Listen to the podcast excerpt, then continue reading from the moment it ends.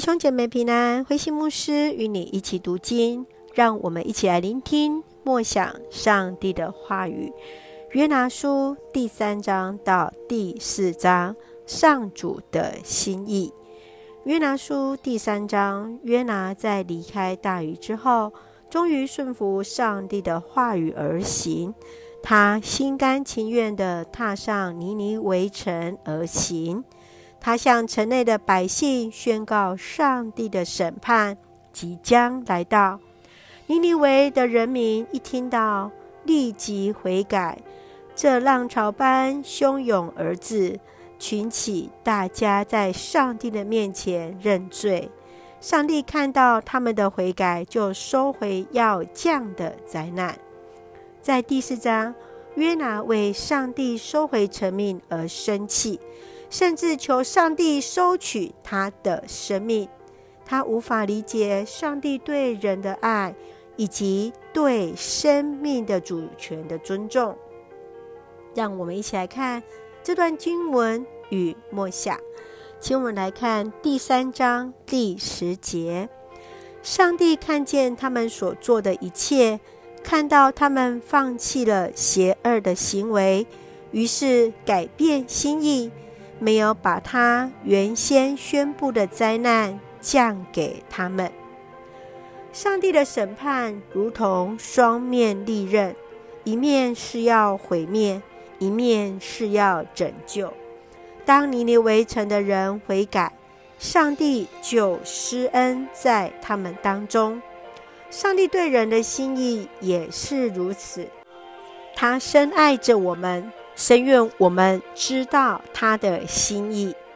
你对上帝的认识是什么？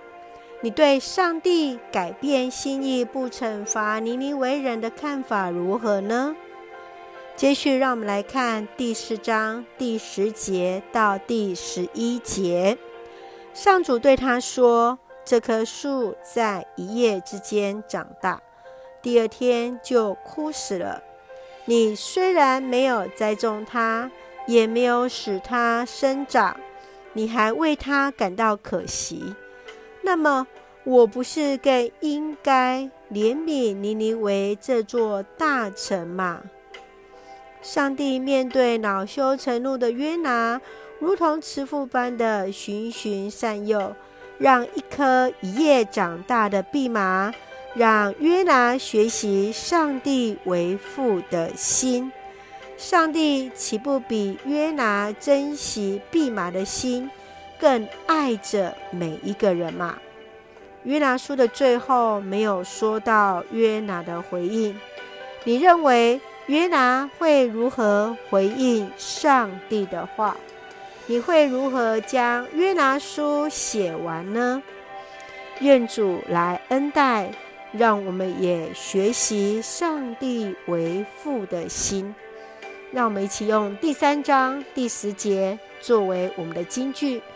上帝看到他们所做的一切，看到他们放弃了邪恶的行为，于是改变心意，没有把他原来宣布的灾难降给他们。